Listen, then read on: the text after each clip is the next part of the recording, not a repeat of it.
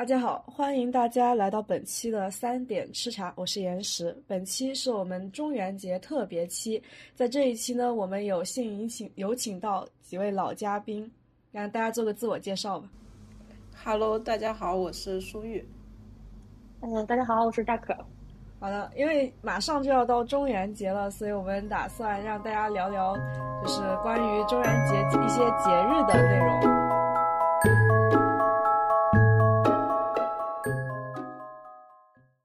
首先大家对中元节有什么了解吗？这了解不是很多。如果没有的话，那我就先做一个前期的背景铺垫。呃，首先我们都我首先中元节其实这个节日是从道教演道教的名称演化而来的，其实民间的俗称叫做七月半。然后呢，最早的时候，中元节其实是一个祭祖的节日，而不是我们现在就是传统人们概念中的鬼节。那么，为什么它会从一个祖先祭祀的习俗转化为鬼节呢？主要是由于，在七月半的时候，东汉之后呢。在道教的诸神中有一种说法，就诸神中有天官、地官和水官，这三官合称三官大帝，他们是天地派驻人间的一个代表。那么分别在三元日为天地检效人间功德，以定赏罚。那么天官为正月十五上元赐福，地官为七月十五中元赦罪。水官则为十月十五下元解厄，那么地官所管的地府呢，所重点的检举检查对象，其实就是我们传说中的诸鬼、诸路的一些鬼鬼众们，然后将，然后后来人们将中元与上元、下元合称为三元，也就是，据说在中元之日，地宫会打开，就所谓的地狱之门吧。然后这个地狱之门打开之日呢，众鬼就可以离开冥界，然后接受考核，有主的鬼就能回到家去，没主的就会去游荡于人间，因此被称为鬼节。然后普遍就会进行一些类似于祭祀鬼神的活动，因为我们个人就是中华民族的一个传统，如果有祖宗的之之灵，因为我们有祖宗崇拜嘛。所以，祖宗的魂魄或亲人的魂魄，如果能够重返人间的话，大部分的人是抱有一种敬意的。这个时候，又跟最初的我们的那种所谓的祖先祭祀又搭上了。在北京，我们经常会看到，到了鬼节的时候，地上会画很多小圈圈，用那种白色粉笔画很多小圈圈，然后人们在圈圈里烧纸，在街头去烧纸，就是为了点灯去引亡魂回家，有这么一个。美好的盼望和愿景在里面。然后刚刚也讲到了，就是这样的一个呃文化习俗，其实它也是不仅仅是在道教嘛，它其实在佛教里面也会有所体现，叫盂兰盆节。嗯，后来又盂兰盆节其实也影响到了像日本啊一些周边的地区的国家的一些文化。然后我们经常看到动漫里面会有所谓的百鬼夜行啊等等，其实都是有这样的一条线索和脉络衍生下来的。对，盂兰盆节它实际上是日本日本在飞鸟时代的时候从咱们隋唐隋唐那个时期传到日本的，然后它的时间其实和中国的。那个中元节的时间就差不多，也是在农历七月十三到七月十六，可能中中国是七月十五嘛，就是只就只有一天。但是日本最先开始他定的有三天，结果明治维新以后，日本它不用农历了，因为最先开始日本用的农历和中国那个历是差不多是那种的，他不不用新历。但是明治维新之后，他们开始用新历了，所以盂兰盆节他们就。改成了新历的八月十五号前后，所以他们基本上不会再用农历的时间去定那个。但是就是有的地方，它可能比较传统的地方，还是会还是会有那个在农历的七月十五号左右去办那个呃盂兰盆节。然后再就是，其实除了日本的话，我感觉死亡或者说生和死这个东西，对于全世界的人，它都是一个比较重要的东西，所以。其实我们应该看过那个电影，叫什么啊？那个电影叫啊，对，《寻梦环游记》。《寻梦环游记》那个迪士尼拍的一个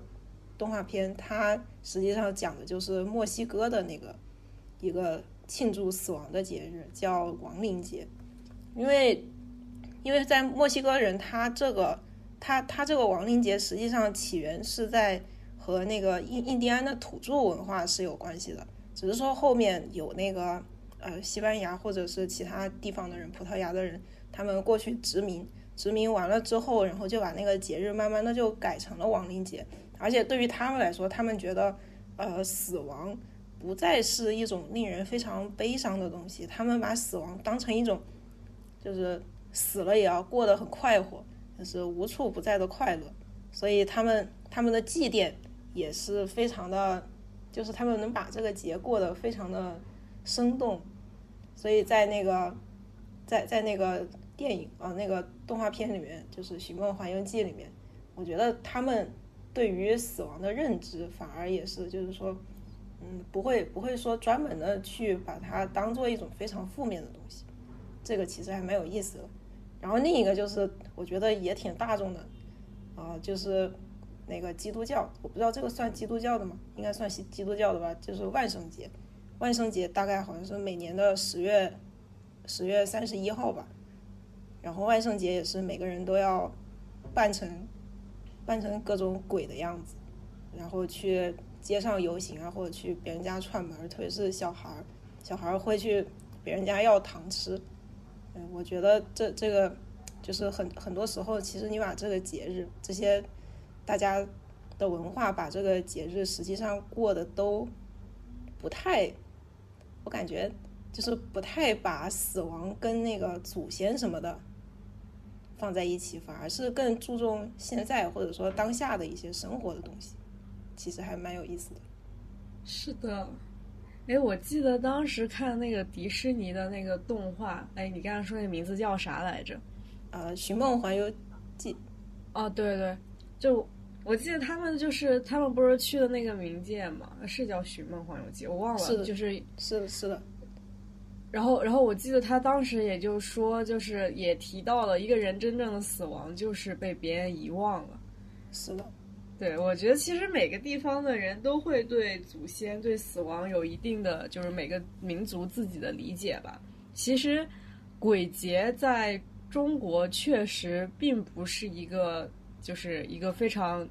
呃，怎么说呢？虽然现在有说，对对对，现在虽然因为现在我们依然会有说鬼节的时候大晚上的别出门，在街口乱荡，就乱晃那种感觉，但确实，其实很多人更多的是对祖先的一种祭祀吧，对亲人希望他能回来的那么一种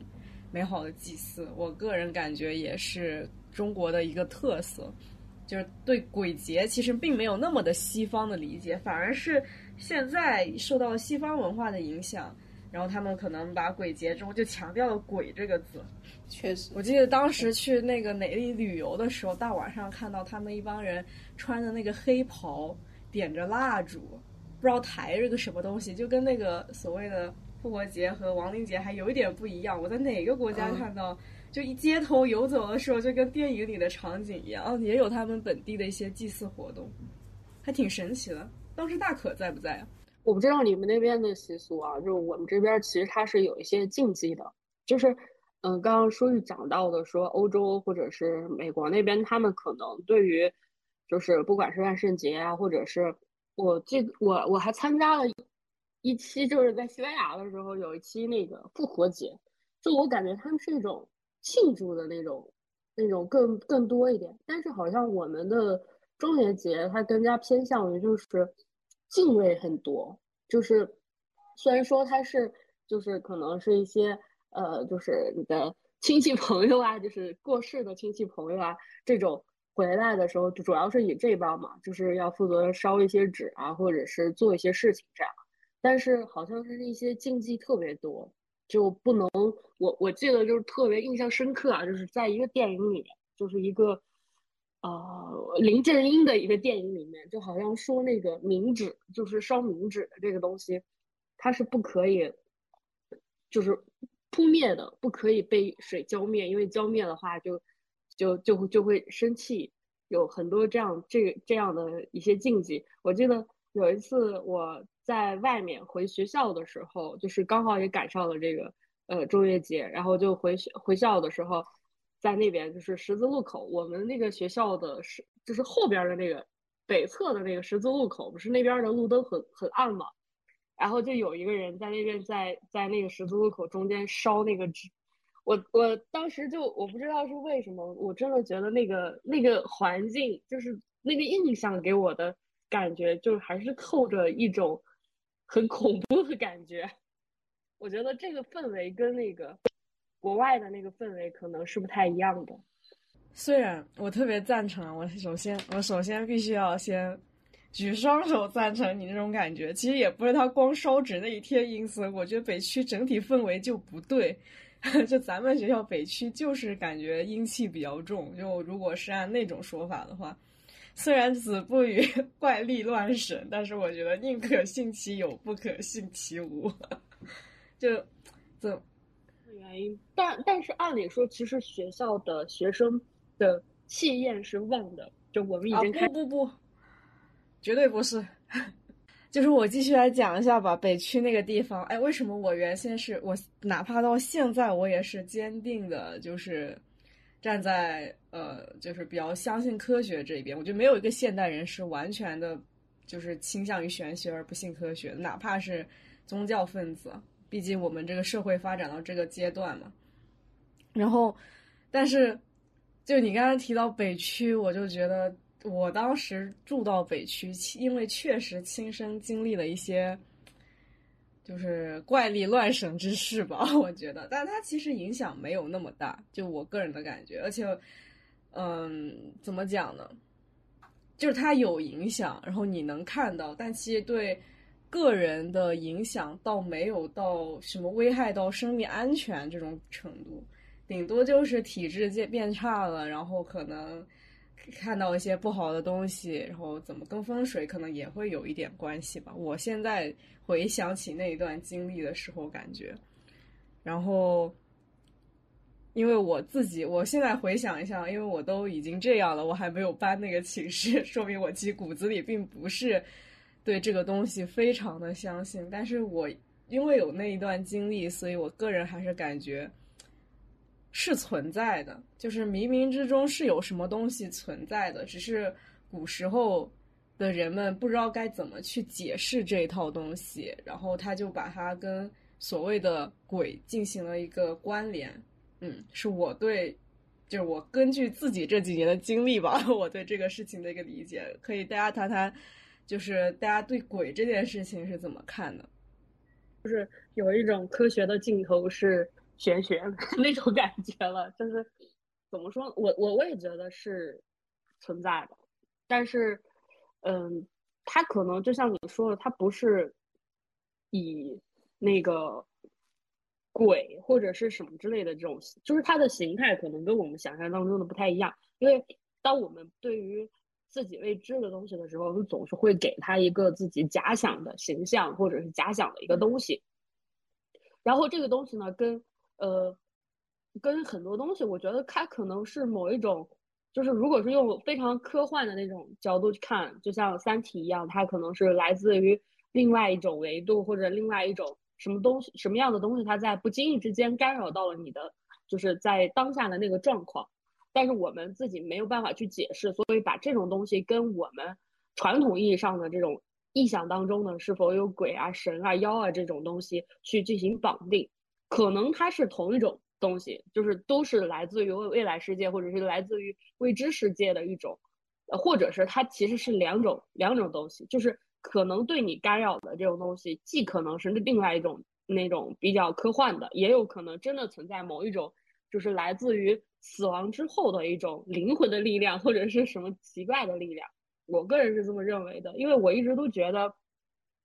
就是死亡了之后又是以。何种形态存在？这个其实一直以来都是一种非常魔幻的。就有人说，人去世了就什么都没了嘛。但是那个意识是否存在，这个东西其实是很重要的。对，我觉得是，或者说，或或者说我感觉，就是啊，就比如说你用神啊、鬼啊、怪这种东西去解释一些你所看到的现象，这种解释我感觉其实怎么说呢？因为我昨天还看了一个，呃，就是一个 B 站的 UP 主，他在讲为什么这种巫术啊，还有一些很宗教仪式的东西，在过去，它就是看起来非常合理，但是现在你又说它是一种封建迷信，它其实有一个解释，就是说现当下的封建迷信其实是。因为你现在有一种更合理的解释去，或者说一种更合理的学说去解释当时的那种现象，所以，所所以实际上是因为当当时的，就比如说呃这个世界上出了一个什么怪事，然后就请人去做法，就做法可能现在它不一定看上去是那么的有用，你做法不如就比如说呃天要下雨了就打个伞啊，有天气预报什么的，但是做法可能求来雨，这种东西它之间。就是没有像现在这么快速的，啊，或者说非常直接的必然联系，所以我觉得是因为当时所有人认识这个世界的一种，嗯，我觉得不能叫做局限性嘛，或者说认识这个世界的一种角度，但它确实解释这样一个现象是非常的合理的。就你现在说所谓的这种科学的东西，你也是因为它解释起来它它比较有效。就比如说天上这个那个乌云，天黑了，它就要下雨，这这种事情，因为它是有效的，它是它的合理性起码是在当下合理性高达百分之九十九，所以所以我觉得这个东西，嗯，我我感觉这个东西实际上是可以这样去理解，所以讲到那些呃什么鬼神啊什么的，我觉得它也是一种就是有那种当下时效性的一种有效的解释。对，所以我觉得这个东西也是人随着你就是时时代在发展，科技在进步，人对这个世界的认识一直在往前往前走，所以可能未来还会有更多的新的科学的东西会出现，所以也会觉得我们当下认识的非常科学的东西，又觉得是一些无稽之谈。对。之前不就有人说，谁能保证我们现在所信仰的科学不是另一种，就是迷信的？是的，是。大家对现在对科学的那种百分百的信任，其实可能就有人质疑他为什么不是另一种迷信呢？也是有可能。我觉得也算是一种，所以宗教。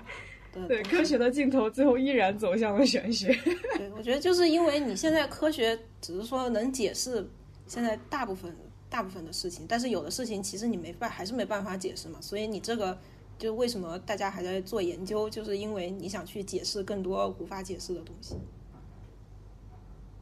嗯，大家有没有在生活中碰到一些无法解释的东西呢？我我还真没有，我也觉得很奇怪，因为我我听那个身边的朋友跟同学经常会跟我说一些，就是。你像，就我们刚刚聊到北区之前，我有一个就是同学说，他进到那个北区，因为他在二十二号楼嘛，进去之后，他身上一直带的那块玉，就是他北京人，他不怎么在那个学校住，然后有一次就是他自己可能很晚回去，自己在那边睡了一个晚上，刚入学，就是刚他研究生开学没多久，他应该算是住的第二个晚上还是第三个晚上，就在学校。然后他那个玉就碎了，然后他就一整天的精神状态就特别不好。他没有看到就是奇怪的东西，可能也是因为他精神状态不好，所以导致他那一天他自己感觉发生了非常多很倒霉的事情。例如就是走在路上就会被那个路过的自行车挂一下呀，或者什么，就是他自己我觉得各方面因素都有，就导致他一直都觉得就很倒霉那一天。结果。他回去之后，就是跟他父母说了这个事儿，然后他父母就觉得不对劲，因为他那块玉牌是他很小很小的时候就一直带着，结果就去找了一个就是比较有名的这方面的研究的学者，就看了一下，对专家，然后就跟他说，可能是帮他挡了一下，就是这块玉就因为那个玉它的材质还蛮好，就是应该不会那么就是。被磕碰啊，或者什么，因为它一直是挂在脖子上的，一个女孩子应该也不会有什么冲击啊这种东西，她也没干什么，就是正常的进进到学校，然后洗了个澡睡觉，第二天早上起来这块玉就碎了，所以就就就是因为这个很诡异嘛，他心里就有这个疑云，然后后来这个人解释就是说是你跟那个地方可能有一一点对撞，然后就导致他帮你去挡了这个灾灾灾难，但是他挡完了以后，他的这个力量也用完了，然后就就就就碎掉了。所以就是其实你没发现，在我们古代的时候，特别是现在啊，我们上了年龄的时候，都特别喜欢玉这个东西，很多人都觉得玉是有魂的，就是能够起到某些很神秘力量的作用。哎，我的玉就没有帮我挡上呢，但可能是那力量，那可能是因为他戴的太久，他是从小戴，那个东西就完全不一样。你现在去买玉，其实大部分人还是因为收藏价值和有钱嘛。之前我在那个。就是买玉的那个直播间，看他说啊，这个玉跟你每个玉跟每个主人遇到都是就是一次灵性的相遇。我心里想，什么灵性的相遇？还不是那个人兜里有钱？你那几百万一块玉 再灵性，我没钱，他能跟我回家吗？确实，就是像我这种身上什么都不带的，那那真的就是就是只能靠自己的肉体来挡这些东西。但是。二十二号楼，真的我已经是听到，就刚刚大可你说的是第三个了，因为我是真的是住到二十二号楼里面，遇到了很多事情。我觉得反正都已经讲到中元节特辑了，不妨就把这个事情展开分享一下，大家就当听个乐吧。就是因为我不知道你们有没有去过我那个宿舍的房间，就它那个风水就很奇怪，很奇怪。就是首先它是一个很幽幽暗的一个廊道，就是个黑廊道。然后一出门以后，它边上是一个就是小的厅，那个厅特别小，但它有一个窗户是正对着，那是哪个方向呀？我想想啊，西边的，是对着西边。然后那个窗户直接是对着门，那个门直接是对着我那个床位。就宿舍肯定不会讲求风水啊，所以我们就不觉得这个东西有太大的问题，就自己拿个帘子挂上了。但这不是核心问题，核心问题是它的每个门上都装了一块通到花天花板的镜面，完了那个镜面什么都照不到，就是门框。我们自己做建筑嘛，做门不是一般做两米高嘛，但是一般的层高不是有四米多嘛。就是你就哪怕是住宅楼的层高也会有三米啊，特别是宿舍楼，因为有架子床的一个需求，会做的比较高。所以我们正常来说，门框到天花，就所谓的那个吊顶下面，还会有大概有一米不到，或者是八十左右这样的吧，或者一米左右的这么一个距离。我估计我们宿舍那个应该是八十左右的一个距离。然后他就拿一个镜子给贴上了，就那个镜子没有任何镜框，它就是个镜片。然后贴到了那个门上顶的那个门框，然后那个镜子就直接是对着我那个床位的上方，但那个上方什么都照不到，哪怕我站在床上也照不到，就只能照到我的床的上方，别的什么都照不到，就就是全白。当时因为我其实虽然信，但是其实骨子里还是个很很崇尚科学，就比较唯物。因为如果我真的骨子里是个很信的人，我当时就会去转宿舍。我现在想想看，然后。当时我没当回事情，直到后来，因为我住了这个宿舍，我遇到了些，就是之前也跟你应该私底下聊过，就是晚，就是白天的时候，闭着眼睛，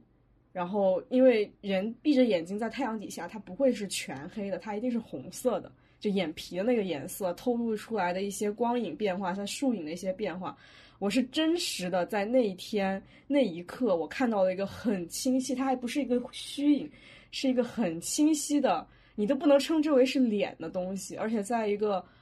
就是在那样的一个红色的背景下面，没有任何参照物的背景下面，我就感觉它是个很小很小的一个脸。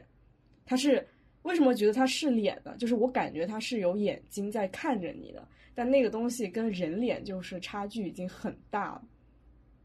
就从那一天以后，我住在这个宿舍就遇到了很多奇奇怪怪的事情，比如说那天做梦，就是梦到。梦到鬼了嘛，然后梦梦到一个头就悬在那边，然后头不是重点，头但是重重点是对着我笑，然后我当时就吓醒了。吓醒以后，我看到宿舍就是很红，但是那个宿舍其实按理说没有红色的光源，它只有呃空调一个红色的光点和一个就是我那个插排的一个小小的红色光点。但是那天晚上我就觉得整个宿舍是红色的，然后还有。就是看到那个，就是我，我以为我的朋友，我以为我的舍友过来找我了，然后我就跟他讲话，说了半天以后，我发现我舍友并没有过来，就是我的就是虚影里面，我觉得我的舍友过来了，但其实他并没有过来跟我讲话。就我经常会遇到这种事情，然后后来体质就变差了，就经常就是嗯去医院去了很多次，他们就说你是鼻炎，因为一直在感冒嘛，但是又不严重，就是那种很轻微的。然后因为时间太久了，身体体质就变虚了，然后就有那个鼻炎，他们就说你是鼻炎，但是吃鼻炎药也吃不了，吃了一个月的。就是后来，甚至我都就受不了了，我就觉得不能一直这样鼻炎下去。我甚至还吃了消炎药，也没有用。就吃久了以后，就你就自己也觉得不能这样吃药了，就只能放弃，就不能再吃靠药物去治疗这个事情。然后去查也查不出来，最后是正儿八经的去了庙里面去拜，也没什么用。然后，然后我就去，因为我舅舅是道观的。然后我就去咨询了一下，他说你这个就必须得去做法事，你不能直接只是简单的去拜一拜，就有一种 你得正儿八经的去弄。然后我说行，然后我后来就瞒着家里的人，我就去弄了。他们就是说，其实可能根据你的身体状况在越来越差，这个就是它是一个因果关系，就是你的身体越来越差，所以。它慢慢的就能对你有一定的影响，就是它是互相的，就是当你健康的时候，你的影响是很弱的，你甚至会觉得我今天可能就是倒霉一点，我可能就是精神压力大。当你体质越来越差的时候，这个频次就是你有种我身体又不好了，然后晚上睡觉又睡不好，就有一种精神和身体都逐渐每况愈下的时候，慢慢慢慢你就觉得这个东西对你的影响是变变重了。对我我我觉得我觉得这个东西其实应该能说得通。就如果他们没有规则，他们的就是就很奇怪。就是现在为什么说现在的人没有那个静静？就是现在人有一个逻辑，就是他活着的时候都不能把我怎么样，他死了能把我怎么样。但其实我们所惧怕的，或者是我们所敬畏的一个东西，它是好像有一种就是。呃，当你的灵魂脱离你的肉体之后，你好像有一种神奇的力量。所以在我们的影视作品也好，其实基本上都能看到，他们会有一些可能称之为法力，或者是称之为某一种力量的那种元素在，就会导致他们去做一些事情的时候，像，呃，就举个简单的例子嘛，就是像那个力气比较大这一件事情，就像一个女人，然后就是出事儿了之后，她回来之后。他的力气就比较大，他就可以去用这份力量去报复原来伤害他的人，就是他会有一个就是特殊的特殊的这个技能在，所以就是你 你们发现没有，就是在我们的一个就是一些传统的故事里面，所敬畏的这个东西，它其实不是敬畏这个人或者敬畏敬畏他那份愤怒，而是更多的在惧怕他这份力量。我。我个人感觉啊，它不一定是人，我觉得是人死后的鬼魂这个东西，可能是跟，就是我个人的感觉是跟，就是呃，古代人理解就怎么去阐释这件事情，他可能是希望这这件事情跟我们有一定的关联，这样就不会完全的神秘化，这样一方面也可以降低人们的那个恐惧感，因为神秘其实是最恐怖的嘛，我觉得，因为我自己的经历，我觉，对我觉得。无就是未知是最恐怖的。首先，人是最恐怖的，就不管是人和神比啊，人和鬼比，一定是人比鬼可怕，因为它是实实在在的。你知道这个东西会实实在在某一天就捅你一刀，这个东西是很有可能的。然后，就所谓的鬼，为什么把它变成了人死后的某种力量？我觉得是因为他希望把这个东西方便于人们能够去理解它，这样可以降低这种恐惧感。反正我自己感觉那个东西不是人。就不是人的鬼魂。对我倒是觉得他会为了让，就是活着的人有一种敬畏之心，就可能他会因为有一些，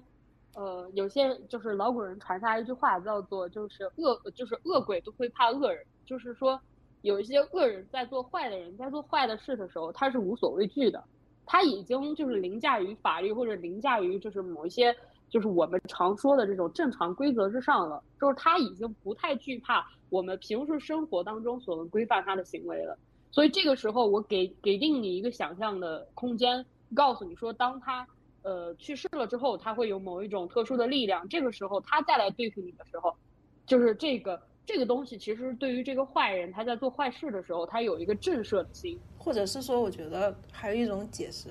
就是。或或者这这这种东西，它可以把它放大一点，就比如说，呃，我们为什么会需要把一个未知的无尽的东西，你给它一个解释，不管你把它解释成任何一个文化中的东西也好，实际上它它，我感觉它就像一个一个药剂一样，它是一种代偿的功能在这儿，就相当于它把一个很虚拟的、很很虚无的一个东西变成一个实在的东西，或者是再举一个比较相近的例子，呃，就比如说，呃，比比如说一个。呃，一一个一个什么人，他觉得最最近总有怪事儿发生，然后，然后家里面人就给他请了一个专家过来，然后给他烧了一点纸，然后让他把那个纸烧那个就是灰兑水喝下去，喝下去这人就好了。就是你你从从那个就是封建迷信的角度来看，这个确实非常诡异。但是有时候就假设把它当做是一种安慰剂效应的话，嗯，也可以把它当做是一种就是。呃，你不管是疾病的代偿，或者是说心理、心理、心理的东西上面的一种代偿，或者就比如说这个东西，呃，我忘了之前是在哪本书里面看到的，说，呃，就是现现代药物，现现代药物它的如果真正的治疗的那个可靠性达到百分之五十以上，这个药就已经很牛逼了，因为这个这个药它起作用的原因，大部分大部分原因其实都是因为。它是安慰剂效应，安慰剂效应其实在药物的那个就是使用中间其实还是比较有用的，所以，所以我感觉也是，就是说这个东西它是对于一个虚无的东西的一种代偿，你就觉得一种虚无缥缈的东西，它会有一种真实感，一种现实感，然后你的潜意识里面就会就会安心。我感觉这这种对，对我是赞成的。就是刚才书记讲到这个东西，包括我刚刚前面讲的，它都是有一种针对性，就是只针对于这个人。就是如果他是需要去做这样一个安慰剂，或者是某一个人针对于他进行一场复仇，他都是有针对这个人。但是你像岩石刚刚讲的那个故事呢，它又有一个就是无差别性的，就是它不是某一个事件当中的某一种东西，所以这个时候又提到了一种圆的东西，就是。为什么他会牵扯？因为两面镜子就会导致他牵扯到那个事件当中，就这种又是无差别的。其实可能是有差别的，我觉得跟个人体质是有关系的。因为我自己一直蛮玄乎的，我这个体质没谁了，也不是第一次遇到这种事情，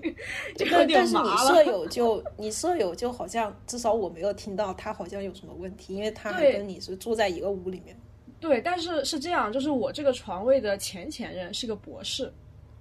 就是前前任我是没有遇到过的，是我这个舍友，我当时第一次过来的时候继承我这，我是从一个学姐那边继承这个床位，也不叫继承吧，就她退出来我进去了。然后那个学姐我是认识的，然后不是那个学姐，是她的上一届是个博士。我为什么知道这个博士呢？是因为，嗯，跟我一个寝室，我刚进来一个寝室，那个姐姐姐马上就要毕业，她是读研的，但她因为研究生中间去生孩子了嘛，所以休学了两年，然后。所以他的时间就比较长。他当时进来的时候，有有个博有个博士姐姐要走的时候，也是我这个床位。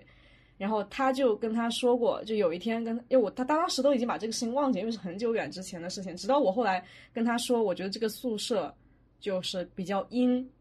他说不对啊，这个宿舍太阳那么好，你为什么说这个宿舍阴？我说就是感觉有点阴，然后就没当回事，我就也就提了那么一嘴嘛。因为这个东西毕竟比较玄乎，我觉得跟别人分享也挺神奇的，毕竟还是同住在一个地方，吓到人不好。然后他突然间就刻着板子呢，抬头说之前那个姐姐跟他说过一样的话，说这个宿舍是有些什么东西的。然后那个时候他还刚好怀着宝宝嘛，他就很。就有点担心，然后那个姐姐说不会对你有影响，她就就就在那边就没关系，对你不会有影响的。然后那个那个搞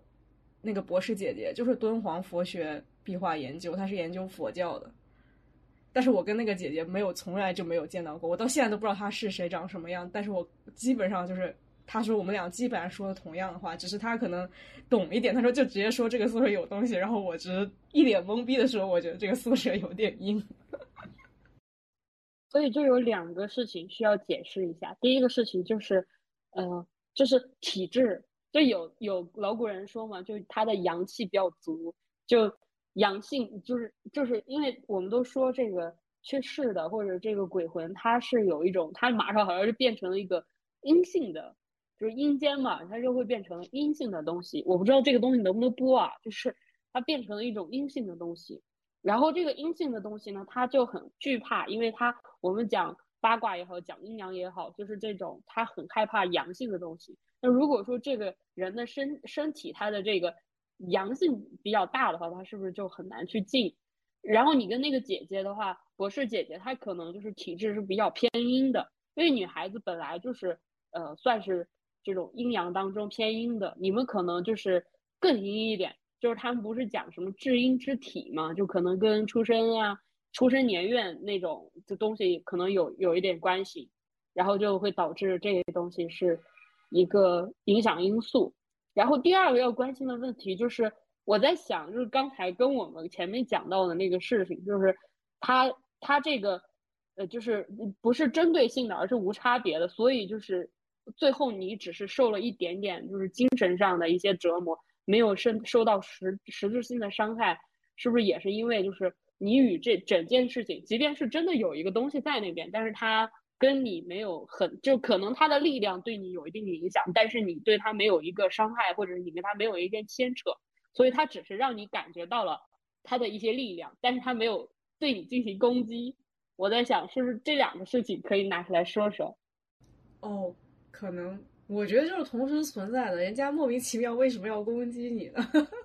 就是他可能是冥冥中存在了一个什么东西吧，我不知道啊，就就是可能只是我自己的感觉，但那个东西其实跟你就是同，哪怕是同频在一起，他也不会怎么样。就比如说我刚才讲了半天，就他其实远没有一个人对你的伤害大和直接，确实是这样的。就假设你 遇到了一个坏人，那那个伤害可就大了去了。就就所以我觉得也不要引起恐慌吧，这个东西其实没有人们想象中那么恐怖，因为因为你们发现没，就是人伤害你基本上都是有一些很恶劣的手段，但是这种所所谓的这种鬼魂伤害你，它基本上都是一些物理攻击，要么就是吓唬你，就是有一句话叫做，如果他真的能够伤害到你，他就不会吓唬到你吓唬你，就是坏人永远不会通过吓唬你来伤害你。也也有啊，比如说诈骗。什么？我今天早上刚看到一个说，因为最近反诈力度很强，早上刚看到有人说收到短信说你要什么要击毙你，对我就哦，我要枪毙你。然后那个女孩子没有操作的那个人给她打电话说，我们已经出发了，现在去击毙。正正在去击毙你的路上，就通过通过威胁你要你的钱，哦，真的是又蠢又可怕，我真的是服了。原来如此。然后我想说，就是你们发现没？就是他有的时候啊，嗯，在古就是古代的时候，或者是不现在我们传说当中，一般情况下比较容易化身为就是比较厉害的这种呃鬼的话，他基本上都是。女性比较居多，就是那个怨所谓的怨，可能是因为就是在古代生活当中，她可能女性的那个就是她的生活受压迫的，其实是很明显的。然后再加上她在生活在活着的时候，她可能就是没有力量去反击伤害她的种种的这种，嗯，就是来自于各方的势力，所以她只能就是在古人的故事或者是在古人的这个。呃，认知当中，他可能在他去世了之后，他有了一定特殊的力量之后，他要回来报复，就是就是去伤害他的人。所以周星驰有个电影，你们看应该看过，就是他讲那个女女人，她为了就是她的丈夫被周星驰不小心伤害了，她就要报复周星驰嘛。然后她就穿了特意还穿了一件红色的外套，然后去从楼上跳下去。就是在我们都有这样一个印象，就是红色它虽然是我们古代婚礼的。就是大色，但是她在这个好像是穿红色的，呃，女孩子如果是在呃去世了，或者是在她结婚当天去世，这个其实就很多就是像短视频当中大家拍那个中式恐怖的时候，经常常用的一些元素，就是说她这个怨气的峰值会达到，就是这达到顶，就是会会达到一种峰值，就是因为。可能是你想离幸福最近的那一刻，你去世了，你想想那个怨气得多高。所以它这个东西还有一些就是像装备一样，或者是像一些赋能一样的外外外外部属性东西在的。我我在这里再插一嘴，就是提一句，好像是去年十二月份的时候讲过一期那个厌女的那一期，就是其实际上我当时看的也是，呃，讲讲女性女性的为什么，就是人们对女性非常的呃敬畏，但是又觉得非常的讨厌。它这个东西实际上是对女性看法一体两面的东西，就是说。为什么觉得女性有那种很怨恨的呃能量或者说力力量，它可以呃比如说变成女鬼干一些什么事情？我我感觉这个跟最先开始的时候，就是人类文明刚刚开始的时候，啊大家都知道女性会有生理期，会会生孩子，但是男的他没有这两样功能，所以所以女性她在最先开始的时候，大家都是母系社会嘛。母系社会就觉得这个能力是非常牛逼的，就是女女的不知道怎么突然有一天肚子大了，然后突然就出来个孩子，然后还可以给他们这个氏族延续生命，就特别牛逼。但是男的就不太不太行。但所所以到后面的时候，呃，大家就会对这种能力，就是因为他有能力，他他是你崇尚的东西，但是你也会很害很害怕一个非常有能力的东西，他也可以可以毁灭毁灭你。因为它实际上就是力量的，呃，两种不同的解释嘛。所以到后来的话，呃，像女性她就是母系社会，呃结结束了之后，快演变到那个就是女性要出嫁，嫁到另一个另一个氏族里面去，为的就是要防止近亲结婚嘛。嫁到另一个氏族里面去的时候，大家就会把这种女性，比如说会来生理期，然后生理期有血，或者说生孩子有血这种东西。当做是一种非常污秽的东西，所以所以女性后面就一直在这样，就是把这种能力能力变成一种畏惧，或者说变成慢慢后面一种非常污名化的东西，然后就就会有说什么啊女的女鬼会有怨气什么的，我感觉这这个东西也是有关系的。我我把那个话题重新从文化层面拉回到就是所谓的就神鬼体系这边啊，就是。不管怎么样，先把做一个小总结。我个人的经验就是，大家不需要有这种，就是嗯，怎么说呢？可以有好奇，但是也不要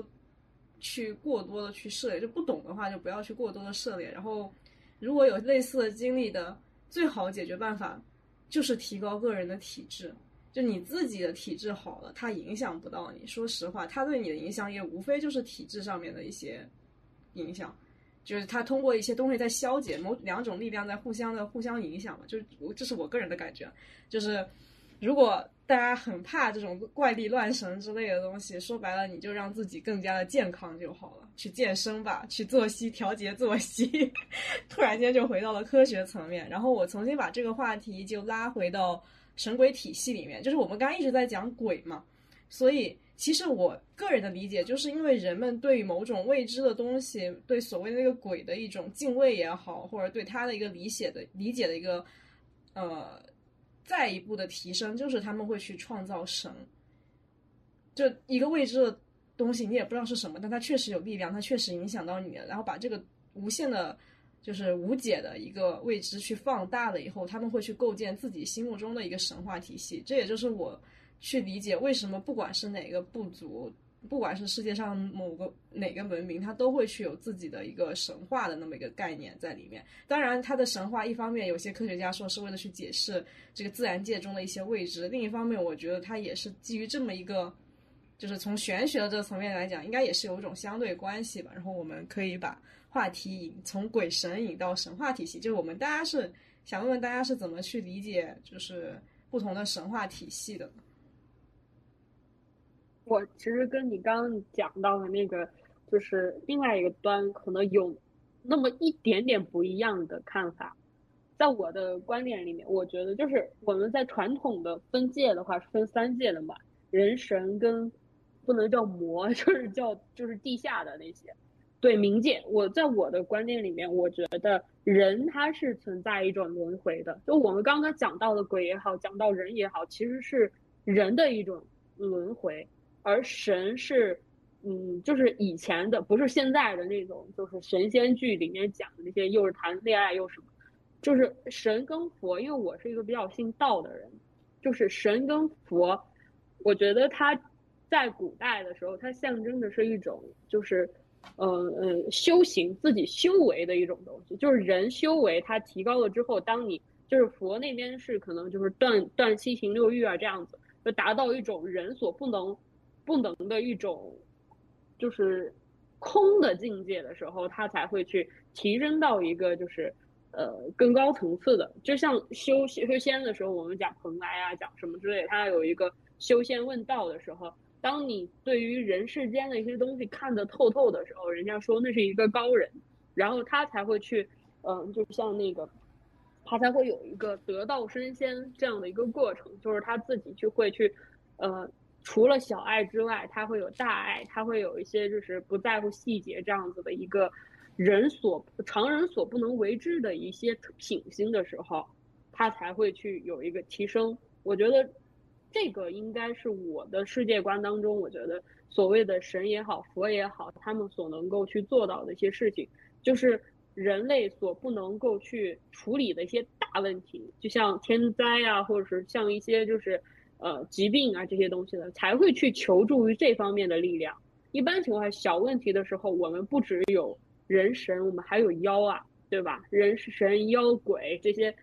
就是嗯，你像那个那个那个，我们有一本书叫什么来着？就里面有很多神兽的那本书，《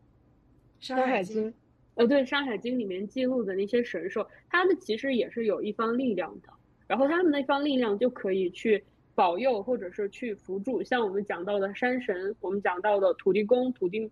土地庙的那些东西，它其实都是在保佑一方。这些东西，你像土土地公，它其实应该算是，呃，神仙当中品级比较低的，就是保护它，它的力量没有那么大，它只能保护这一方。所以在那个世界观，我觉得神的世界观它是另外一个世界，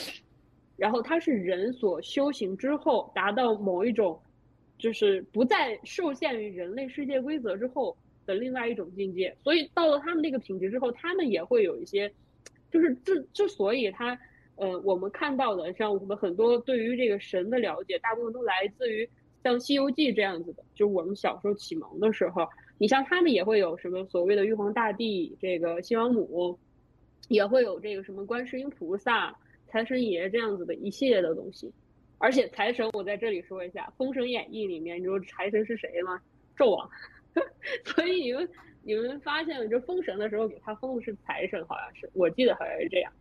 呃，然后就是你在那个世界观里面，大家的职位跟品级其实。都是有一些自己特定的因素，而且它很多时候都是由人类的那个当时的角度去推出来的。就是我们在人类世界里面是有帝王的，所以它推崇在那个神观神的世界观里面，它是也是有玉皇大帝，也就是有呃就是上仙这样的一个这这样一个状态。但是真实的，如果真的存在这样一个品级的，我觉得不一定，因为如果你的你没有任何欲望，你也没有任何品级的时候，它应该不存在这种所谓的阶级的。就是可能那个时候就是看谁的修行更高，然后他的这个，呃，这个这个这个品级可能更高，我觉得是这样的，而不是应该是像人类一样去划分那个阶级。这个这个是我想表达，就可能在我的世界观里不一样的，我觉得这个三个三个三个样子还是不太一样。哦，对，呃，我对神的理解的话，我想想看，就你刚刚提到一个点，我觉得就是非常重要，就是一般的。文化里面的那个神鬼体系，它其实侧面展现的是这个民族的一些文化理念，它是跟一个民族文化强绑定的一个关系。特别是中国，我们比较了解中国神话体系嘛，就不管它的祖先崇拜也好，就是很明显，就是我觉得应该没有几个地方的神是可以直接从人直接升级的。你想那个，就你就比如说那个燕寿嘛。然后封神里面就就直接就是把真实的历史上的人变成了一个就是封了一个神，然后呃我们甚至会会相信就是所谓的妈祖娘娘，妈祖娘娘其实也是一个人呀，就最早的那个出就最早的时候他们也是一个人，就在那个故事里面，一个一个渔民小姑娘，只是那个只是那个小姑娘天生非常的神奇，然后拥有很多力量是这样，所以她也很亲民嘛。就是也蛮神奇，就是它肯定是跟自己的文化有一定的强绑定关系。然后中国会有这样的一个神话体系，侧面也是说明道教它相信一个人通过自我的修心、修身、修心，可以达到一个很高的境界，然后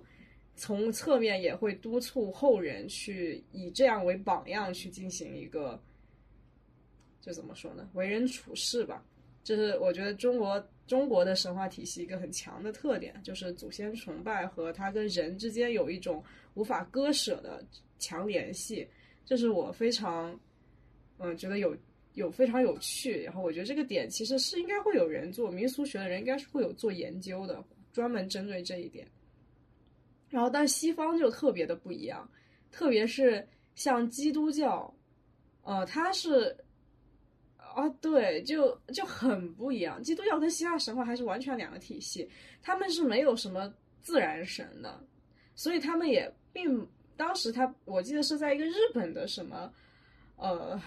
文献里面说说，就是宗基督那一派，他觉得所谓的自然神是比较原始的一种那个崇拜模式，因为其实自然神是从中国这边也有，或各个民族都会有。就是最早的时候，人们可能会去崇拜某种自然的力量，然后这种力量它并不一定是那种所谓的庇佑世人，它就是一个很独立的一个个体，它可以，如果他生气了，他不为你好，他可能就是所谓的。魔就是可能就是所谓的妖妖兽或者怎么样。如果他造福这一方的人类，他吃了你的贡品去造福这一方的人类，他可能就会庇佑你，那他就变成了神。就神魔只在一线之间，他是一个独立的个体，他跟人所谓的哎不跟那个就是为了人们受难钉死在十字架上的耶稣是完全不一样的一个东西。所以当时他们对神话进行了分类。然后带有了一种审视，觉得那个东西太原始了，太蛮荒了，就这种所谓的自然崇拜。啊，当然，嗯嗯，啊啊，我提一本书，就是刚才你说的那个，把宗教分成呃自然自自然崇拜和其他的那些什么，这这个是在就是麦克斯缪勒他有一本书叫《宗教学导论》，这这个书里面他实际上也也是把把宗教分成了一个。呃，就是你你有你有崇自自然崇拜的，然后和基督教，但是实际上他他是在这本书里面强调强调，就是说，呃，这这两个东西实际上它它都是平等的，不分什么什么好坏。提一嘴哦，再再就是学者他肯定是这样的态度，但是宗教人士他肯定不是这样的态度。对，再再再就是有一点，就是在在提到岩石之前讲过的一期是讲那个善与恶的这个事情，我感觉这个事情实际上和神和鬼这个东西也是，啊，可以可以拿来类比一下的吧，因为感觉神就是大家比较相对来说比较向往的东西，然后鬼那一方就是又又是相对来说比较呃排斥的一一个东西，啊，所以我感觉这个它类比的话，有点像就是我们追求的那种极致的善和。和追求的，就是不叫追求吧，就是想区分出来什么是极致的善，什么是极致的恶。善善和恶这这种东西，就是你到现在为止，我们所评论的道德也没有，就是说把这个东西划分的真的就很明明白白。对，所以所以这个东西还是，嗯，怎么说呢？就提一下当时当时岩石讲的那一期善善与恶，善的脆弱性，推荐一本书。因为在哲学上面有一个很大的板块，就是一直在讨论什么是善。我们要做，所以我是它不叫讨论善，它叫讨论什么是正义。这个翻对就对，就是对善和正义，就是它也是一个差差不多或者说比较相似的一个议题。你是他们中间是有联系的，所以我感觉那个那个议题和讨论，只是说神的话，我感觉是，呃，你你把那种善或者说是正义，把它怎么说呢？拟人化成了一个比较具体的角色，所。或者说是多个多个具体的角色，然后方便方便其他的人去理解这种东西。但是它的它的本质上，我感觉你还是在讨论什么东西是善，什么东西是恶。我觉得他在讨论力量。我们你先说。我刚就见你那个刚讲到那个东西，我其实就是有有有一些想说的，就是嗯，我们讲到西方的我刚提到的，就是。呃，希腊神话嘛，呃，小时候都有有一部动画片嘛，不是讲希腊神话的，就觉得挺正三观的。就是里面其实，呃，从宙宙斯开始，基本上他很多的，就是他的媳妇儿也是一个神，然后他的孩子也是个神，然后他跟一个人类生的孩子也是个神，就是很多他的那个神基本上都是他的，就是他是一个家族这样子，就好像是一个非常有力量的一个家族。这个神其实跟我们，呃，我们国家我觉得应该是亚洲这边的神的形象可能有点不太一样。我觉得这个大家可以去感受一下，就我们这边的神，他更多强调的是一种个人修行，而不是一个家族。你很少听说说。那个就是玉皇大帝的孩子，然后他也是一个啊，他是太子爷这样，不是很多时候都是由自己个人修行，就是修你自己的一个形态之后，变成了某一种神。而且我们的这个所谓的神，它其实是存在一种责任跟力量是并存的。就是你像你如果原原身是一个将军或者是一个很能战斗的人，你会分着像孙悟空，他最后成佛了之后被封为战斗神佛，就是他有他一直在就是除去妖这样子的一个生物嘛，在做某一件事情之后，你就会有一个封号，所以他是有责任的。就像有些人他是负责，呃，你刚刚讲到的这个，就是有一些地方的或者什么。呃，他会保护这个山的，保护水的，保护这个各方向，就是其实宗旨是保护老百姓生活能够去达到一种求稳的状态。所以就是你刚刚讲到的，就是这个崇拜自然神或者崇拜，之类，我觉得我们没有太崇拜崇崇拜，我们很少有说，我我很敬畏这个山，我很敬畏为敬畏这颗呃这个这个这个东西。就很少，就有的时候我们看到古树也是会敬畏一下，但是更多的是会把它拟人化，就觉得它是某一种神，或者是某一种精怪这样子的。或者是我其实还，嗯，我其实还有个例子，就是刚才你说玉皇大帝他没有没有什么太子爷又是神的，但但是玉皇大帝他不是和王母娘娘生的那个七仙女吗？七仙女算算什么？这个这个我其实一直都想说，玉皇大帝跟西王母可能不是一对 couple，对，或者或者或者对，或者就是说还有帝，你知道吧？就是他，我就我就这个，我觉得其实这个其实又是另外一个，它跟神话体系就是这个七仙女，就是这个牛郎织女的故事，它可能就是一个爱情童话，它未必会是就是这个神仙体系里面的一个，就他俩都不是夫妻。你说神仙成什么夫妻呀？他俩就是，而且天天天上的夫妻就他们这一对，就是他俩不是西王母，她是一个女帝啊，她是一个国家的女帝王，然后自己通过自己的一些修行，然后成为了西王母。西王母的力量可是非常强大的。我大家不知道读过那个，就是《鬼吹灯》里面有讲过西王母的一些故事，就是了解西王母。但是我不知道为什么，就很多可能这个也是各个各个时代的这个，呃，神话故事不太一样，就把这个玉皇大帝的，就是夫人称之为这个王母娘娘嘛，就是后来就跟这个西王母就抽在一起了，然后后来还有七仙女，然后哎就很诡异。我一直都不不会把这个牛郎织女的故事跟这个神仙就是这个这一这一卦挂在一起，有点说或者是。嗯，或者是说还有那个李靖，李靖的孩子，就是那个托塔李天王的孩子，不是哪吒吗？哪吒也是，就是哪哪吒，我感觉他也算算半个神。但这个这个这个有点不一样。这个故事，我我跟我跟你说，为什么这个逻辑不一样？就是哪吒的这个故事呢，它是由《封神榜》引出来的。然后李靖呢，当时他跟哪吒的关系是李靖，他后来才成为天上的仙。但是他一开始的时候，他是镇堂关的一个将军。然后他在那个时候，他作为将军的时候生下了哪吒。然后哪吒作为人类的时候，他的那个肉体是被李靖毁掉了。然后由他的这个是他最后自杀了，然后然后那个佛祖把他复活了。对他后来是一个莲花，就是又形成。所以那个时候，就虽然说他们有父子情分，但是他那个是指他们可能就是他们两个先在人类要渡劫的时候。形成的一段缘，但是他不是说李靖是天上神仙的时候生了哪吒，他不是这样的一个逻辑。确实，嗯，然后我现在就顺着刚才大可讲那个点，我觉得很重要，也是现在社会容易忽视的一个点，就是我们对中国神话里面的就很强调所谓就是神，它是有神职的。就是按现在的翻译，就它是有 KPI 的，它得完成 KPI。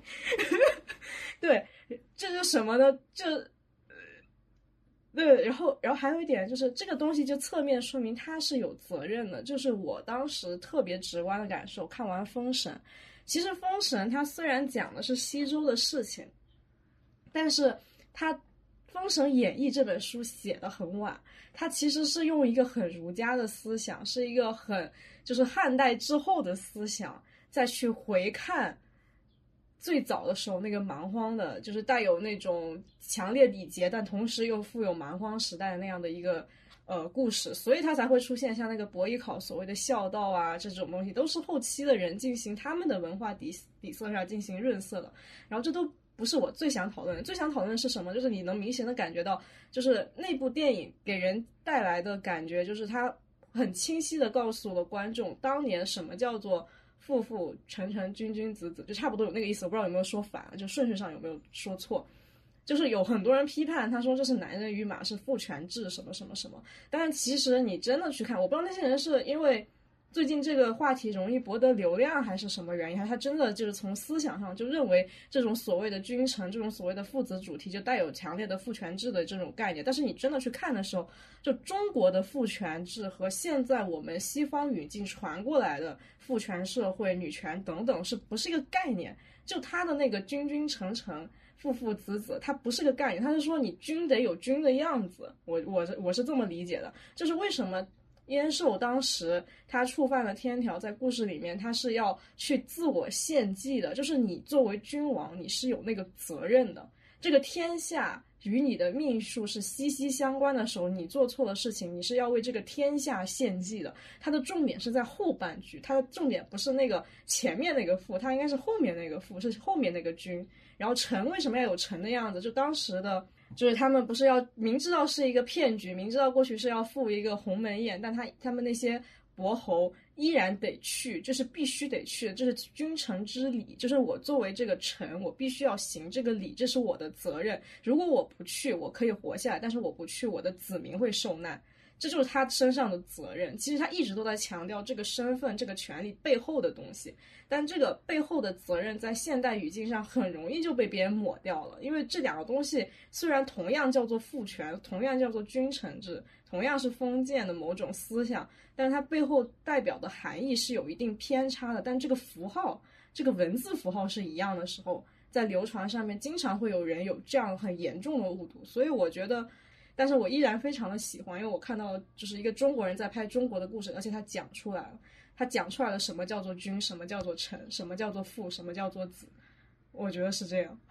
就是我我还是觉得他应该是构建在中国的一个文化体系和思想下面的。同样，这就为什么我说我我们去为什么去讨论神话，为什么去讨论神鬼？其实神鬼它背后折射出来的是我们的生死观，是我们的价值观，是一个民族的。社会的一些底层的观念，所以我们今天还在讨论这件事情。这个东西一样能拔得很高，它并不是一个纯粹的玄幻故事在这边讲啊。这就是为什么我想表达一下我今天想开这么一个中元节特辑的原因啊。就从一个很小的点可以引发出来很多内容。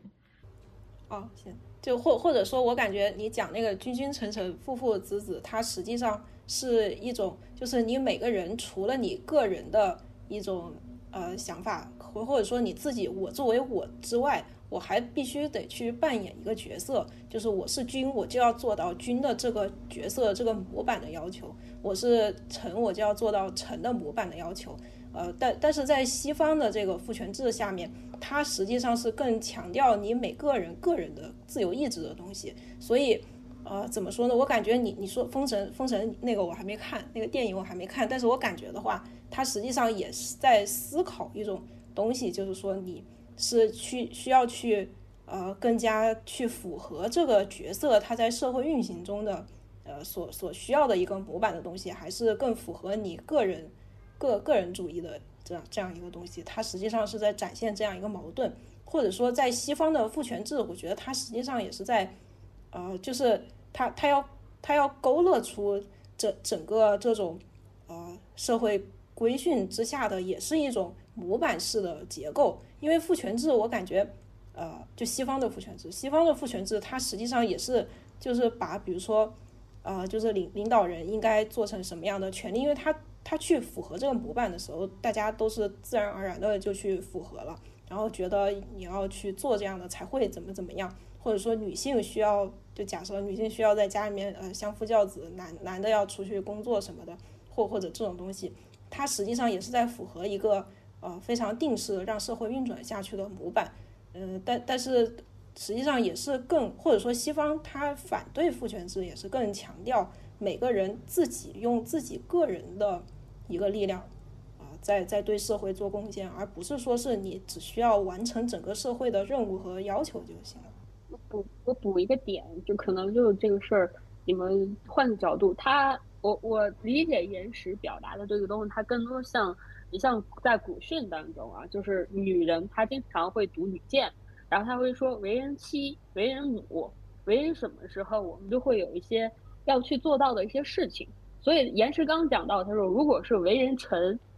你需要去做，你可你就是百姓给予你的一一些力量，然后你要去做什么事情。然后现在永远不要用现在的这个时代的价值观去评价过去的一些事情，就是你得跨越到那个年代，因为有的时候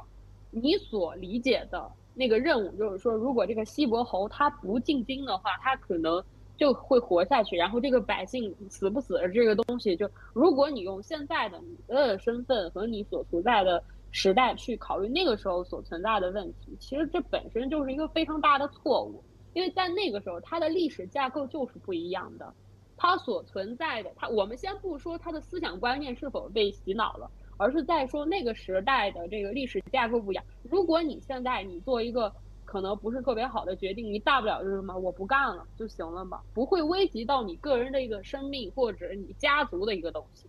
但是在那个年代，你身上背负的责任，你如果说我不去考虑更多，他说那我我就不进京，我就不会我我就去反，我就我不会。你是留了一个儿子在京的。你有没有考虑过这个问题？为什么纣王会选择留那么多质子在自己的身边？是否也是一种权衡？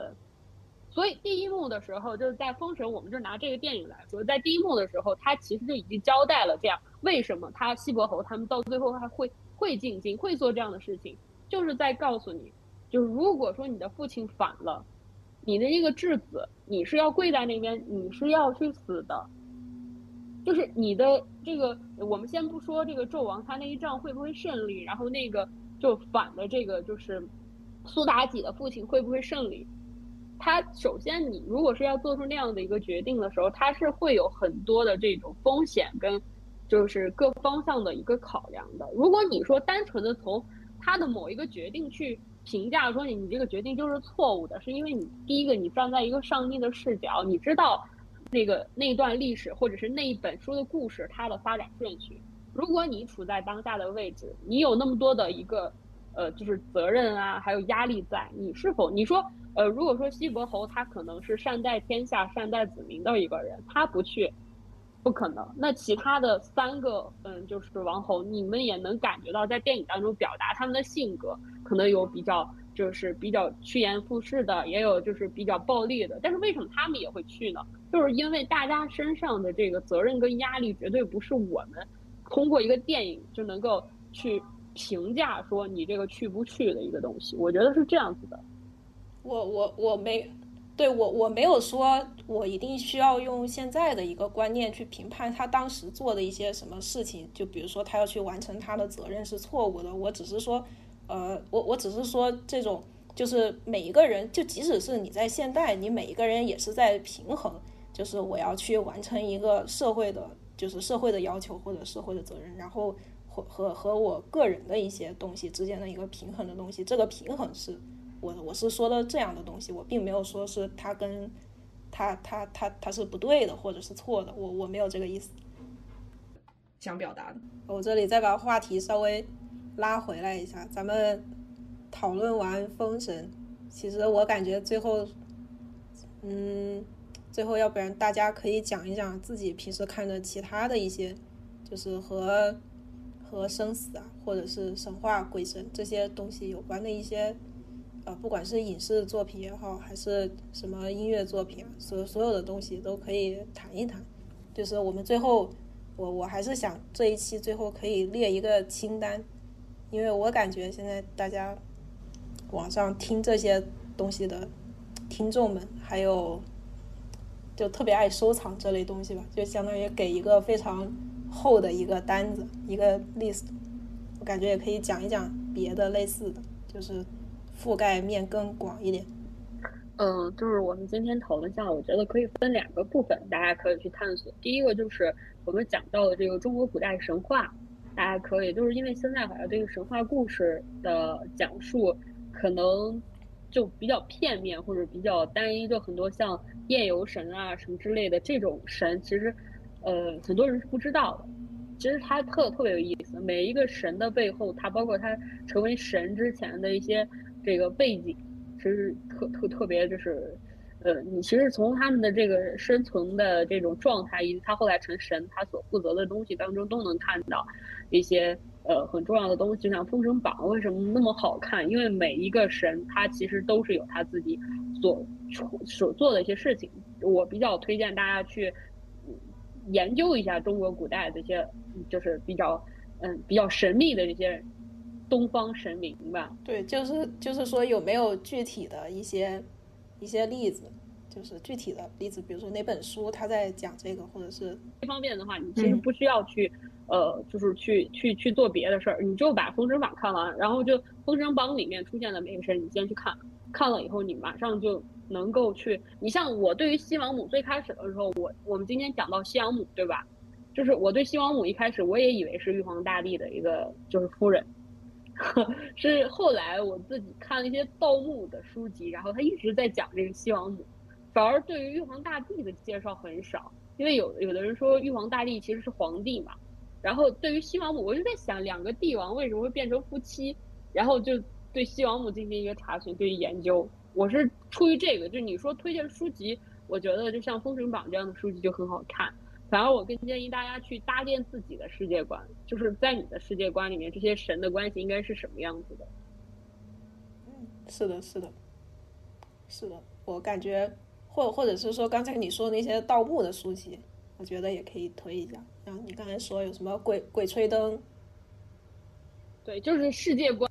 一定要有一个，就是在你想象当中他们的世界观是什么样子的。慢慢的，你就会在你的世界观里不不不停的去填充一些。就是这种人物进去，是的，是的，主要我感觉是因为中国你这个面积太大了，实际上现在很多我们就是我们为什么没有像西方神话它那么的就所谓的比较成体系？我觉得也是因为就是你地方大了，什么样的都有。你比如说一个小地方的神，它和神灵有关系，但是实际上最后就没有没有怎么特别的被融到一起去。但是西方的可能就是因为。他他他们就是融合的比较多，然后所以就那什么，就就是看起来相对比较成体系一点。长就是不同时代同一个神，他的解读可能都不太一样，所以这个东西得靠你挖掘。你在挖掘当过程当中，其实对于这个神的形象，其实是属于你自己的一个神，就不是大家每个人心目当中的神的形象，其实不太一样。对，是的，是的，确实。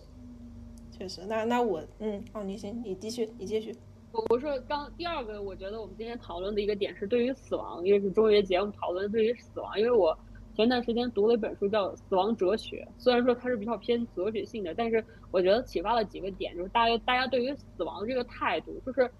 正面死亡其实是为了更好的活着。就是我我比较建议大家去读这本书，虽然有点晦涩，比较难懂，但是其实里面好多的那个。就是点，它其实能激发你去考虑一下自己当下所处的环境，以及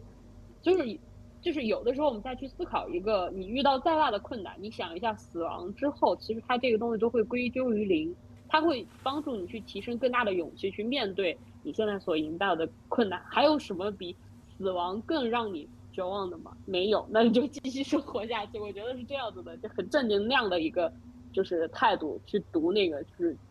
去读那本书里面去讲到何为死亡，何为灵魂，何为你自己的一种，就是你应该以什么样的态度去面对自己，面对自我，面对精神，面对这个整个生活。这是我推荐的两个部分。是的，是的，是的。所以我我今天再再列几个吧。一个是就是我们今天其实讲了很多，就是一一个是中国的，主要可能主要是讲中国的一些神话、宗教的一些东西，就是就就是说你有各种的认识，或者是说还有西方的一些东西，我们今天其实也有提到。但是这这个东西，或者说宗教宗教学，或者是说比较宗教学，这这个东西是，呃，因为我最近也在看这方面的书嘛，我感觉这个东西实际上它会让我们更从一个更广的视角，或者说更，呃，更更更大的视角去看全世界的宗教和文化。和整体人类的文明这啊，虽然现在这个这个有点把这个主题拉的比较大，但是我现在再拉回来一点，就是就就是这这个东西其实看看还是蛮有意思的，因为因为因为我感觉比较宗教学，比比较宗教学，它有有点像是把你不同的国家或者说呃不同文明的意识形态进行比较，然后就可以看出呃这些。这这些文明或者说这些宗教之间的区别，但是它实际上又有一些相同或者说非常类似的部分，嗯，所以这里还是推荐一本书，刚才在之前也有提到，就是麦克斯呃缪勒的《宗教学导论》这本书，我感觉是比较宗教学的一个比较呃比较入门、比较基础的一本书吧。它主要就是说呃比较了世界上现在相相对来说比较。呃，比比较比较主流的几个宗教，一个是印度教、佛教，然后还有基督教，这个没得说，然后再就是呃伊斯兰教这这几个这几个教，然后他会讲到讲讲到这个呃这些宗教他们的起源是怎么来的，以及这些宗教呃具体他们怎么去看生和死的问题，啊这这个东西其实还蛮有意思的，嗯，然后再之后就是。其实也有很多其他的一些呃文学作品，或者是呃或者是影视作品，但是这这些就是因为我看的不多，我就就少说两句。然后我在这里其实还比较啊强调强调一个我之前老在讲的主题，就是呃游戏和生死的关系。我其实还玩了一些，就特别比如说是恐怖游戏啊，在这里也可以提一嘴，就是那个也有恐怖电影，恐怖电影十十有，我觉得恐怖电影十有十。基本上都是在讲生死的问题吧，就就你即使是说最后这个人，呃，他他看见一些比较灵异的事情，是因为他的精神出了问题，但是实际上他最终会，呃，归结到归结到这个人，或者说整个一一个一一个团体或者是一些一些东西，他的潜意识潜意识里面是怎么样的。然后这里再提到，呃，上上期上上期讲的那个梦的解析，主要是在讲。那个人的人的潜意识，人的潜意识的部分也是需要被看重的，而不是说啊，我们只用关注物质世界或者是现实世界就行了。呃，所以心人的心灵这一方面，呃，也是跟这个有关系的。所以这个是，哦，对我又退回书了，不好意思，这个是第二本书吧，《梦的解析》，之前前两期有讲过。嗯，然后后面就推再推几个推几个游戏吧，就一个。一个游戏是，就是它的名字里面就有死亡，就是死亡搁浅。死亡搁浅，它它实际上也是在，就是小岛秀夫他在呃考虑或者说他在探讨什么东西是死亡，因为他游戏里面有一个呃非常嗯非非常非常有意思的一个设计吧，就是这个主角男男主角他在他在战斗死亡了之后。死亡了之后，他并没有说是真正的，就是这这个人就没了。他他会进入到一个冥滩，他在冥滩里面，就是会像婴儿在母亲的子宫里面一样，就是连着一个那个脐带，然后有点像是有点羊水啊，在里面游泳那种状态。最后你游啊游，然后这个人他就复活了。所以我感觉这个东西它实际上也是一种，就是小岛秀夫他对他对。他自己整个人的一种生死观，嗯，或者是说他觉得对，因为他在做这个游戏的时候是参考了很多古埃及、古埃及的一些呃跟生死观相关的一些东西，啊，就包括他那个婴儿那个比比那个婴儿舱，婴儿舱也是参考了那个古埃及的那个法法老的那个棺材的形状，嗯，所以所以所以这个是。是是一个游戏吧。然后再就是另一个，其实也是一个呃日本的游戏，就是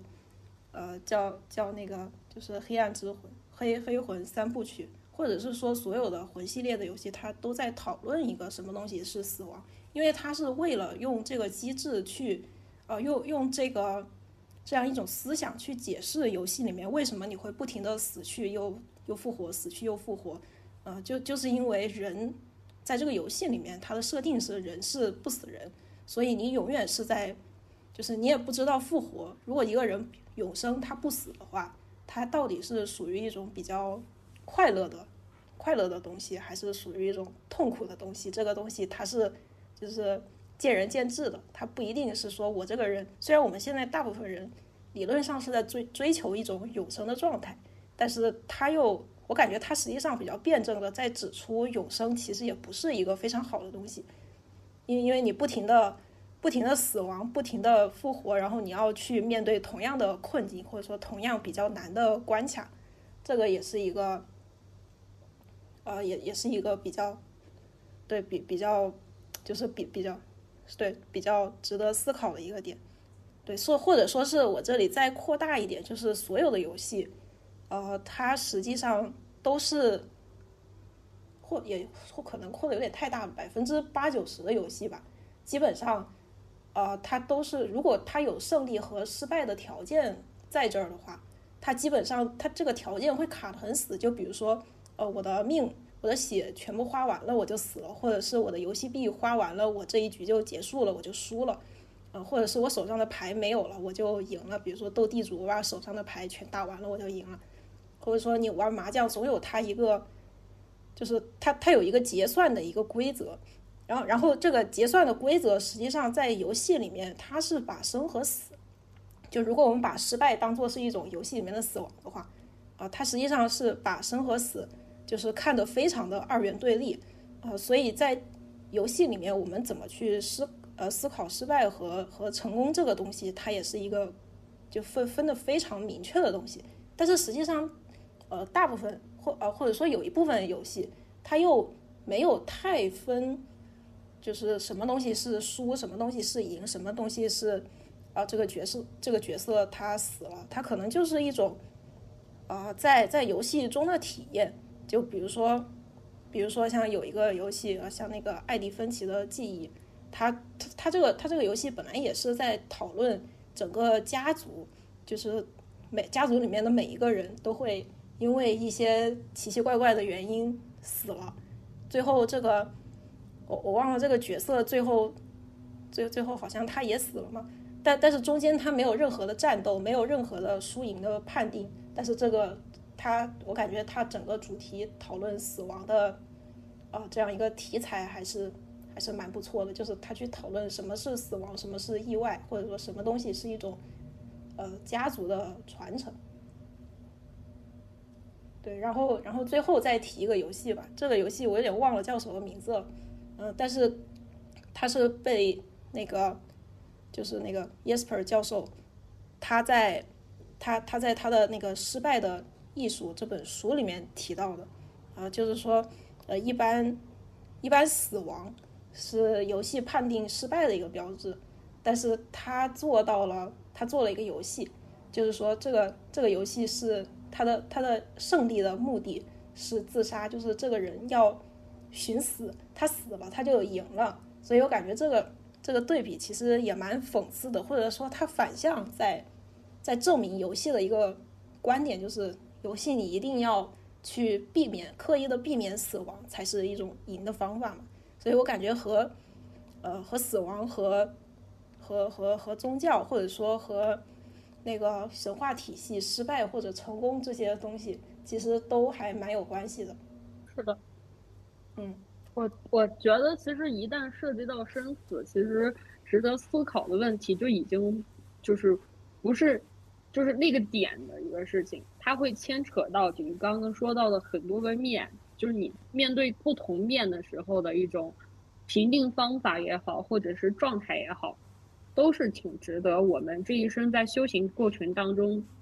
去思考、去去判断哪些东西其实是你本性本就是你本心去追求的一种点。是的，是的，是的，对，所以我感觉就是死亡这个话题其实还蛮值得，就之后单开一期讲讲什么东西是生和死。你你像那个就是最近国内发生的这一系列对于年龄的歧视嘛，就是大家发现其实以前的时候大家都说到六十六十五退休，但现在基本上三十五四十到中年的时候，基本上都已经没有一个就是好的工作机会了嘛，都有一个中年危机的这样一个状态。但其实你想一下，就是很多人，我我记得很小的时候看到一句话说，一旦结了婚或者是一旦进入到某一个年龄之后，虽然你还活着，但是你已经死掉了，就是你可能为了生计、为了生活所一直奔波，但是在最开始的时候，就可能你读书期间或者什么，你那个时候的一些想法，呃，和你对于梦想、对于什么的一种追逐，就已经流失掉了，所以你就是只是麻木的在活着，就是就是这个点，我觉得就是生理性的死亡跟。心理的死亡，这个其实也是非常多的，就是很多大家都说行尸走肉嘛，就是虽然说我还活在这个世界上，但是我还不如个鬼，就是鬼至少他还有自己的一个情绪在，但是很多人活着，其实他就是一种，呃，为了活着而活着的一种状态。是的，是的，或者是还有一个词儿叫死死心了，就是你对这个事情已经完全没有任何感觉。怎么说呢？就是我觉得现在的这种状况，大家其实都很迫切的去讨论，啊，就是找工作，讨论结不结婚，其实都是在摸摸索一种可能时代不一样了，社会架构不一样了，然后就方面的东西都不一样，大家都在摸索一种所谓的这种状态，最合适的状态，就是在新的时代下，大家都应该用和就是一种什么样新的状态去生。这个其实是就所以就是大家摸索不出来，说，哎，我干脆死了算了。就是其实死，我觉得一直都不是一个终点，它可能就是一个另外一个故事了。是的，是的，或者是说我们实际上也并不是在追求这样一个终点，因为啊，除除非是有些比较特特例，这个咱就不说。但是大部分情况下，我们并不是说人这一生活着就是去为了那个死亡的终点。你反而在中间是要做一些事情，所以我这里再引申一下一个话题，就是说我们有时候呃急急忙忙的你要去搞一些事情，比如说呃我三十五岁之前要是呃做不了，假设做不了管理层的话，我可能呃后面这半辈子就废了之类的这种这这种想法，嗯，我感觉和那个呃就是你你实实际上还是对死亡的一种一一种一种焦虑。或者是说对生存的一种焦虑，实际上就就卡在这儿。嗯，当我们讨论终终点如何去迎接这个终点的时候，那其实何为终点？就是你每一个时间段的一个状态，其实它都是有一个起点，有一个终点。可能从你离职的那一天，它就是一个新的起点；从你重新进入到岗位当中，它又是一个终点。就是这个东西很不好去评断，但是。呃，怎么说呢？我我倒是希望人生当中这么长的一个生命期，嗯，如果我们不希望去把所有的这种理想去放射到死亡之后的话，其实你你真的可以去去赶赶紧去体验一下，我觉得是这样子的，就不要去就没有就是当你摔倒的时候，你就在地上躺会儿，没必要马上站起来，这这是我现在的一个观点。是的，是的。休息会儿，所以我感觉人对人的一生没有太必要你去在意各种节点的东西，中间的过程实际上才是你人生大部分的时间。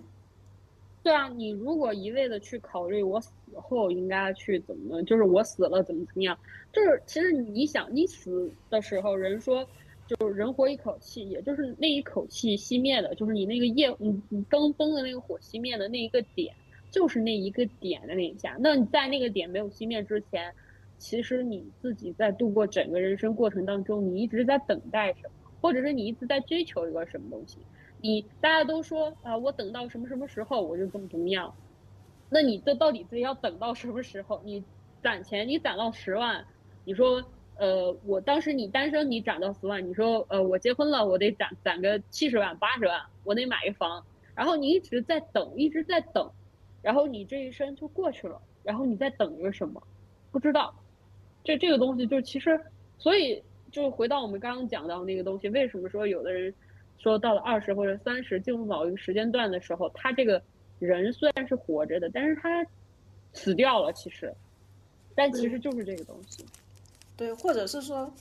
对，或者是说我感觉现在你很多很多时候社会上他比较强调这个年龄焦虑的问题，我我感觉除了它是一种对死亡的焦虑以外。我甚至感觉也可以这样说，就是它也是一种，呃，大家对对生的焦虑，因为我感觉对死死和生其实也是一种一体两面的东西嘛。它除了是对死亡的焦虑，也是一种对生的焦虑。因为如果我想好好的活着，那我为什么要把自己就是逼得那么死？比如说我三十五岁必须要攒到两百万，攒到五百万，我为什么要逼到自己，逼逼自己一定要这样？就是。我的人生可以是漫无目的的，我的人生是是一种处于处于一种在在流浪的状态，所以实际上这个这个状态是是是需要每个人自己去调整的啊。虽然有的人就是说他觉得我那个三十五岁要攒到两百万是一个，就是它是一个比较动力的东西，但这个东西如果你就是铺铺到所有的即将要三十五岁的人都都变成他们的目的，这个东西实际上。他他又会变成一种对自己生命的生的一种焦虑，所以他也很害怕三十五岁就是一个死亡的节点。对，我觉得我我个人觉得是一种资本的淘汰，就是因为年轻人比较便宜，因为你上了年龄的话，你的经验跟你的这个就是各方面的积累的话，你的这个无形的资资产的话，它其实公司应聘你的话，他是要为你这个部分要去付费的。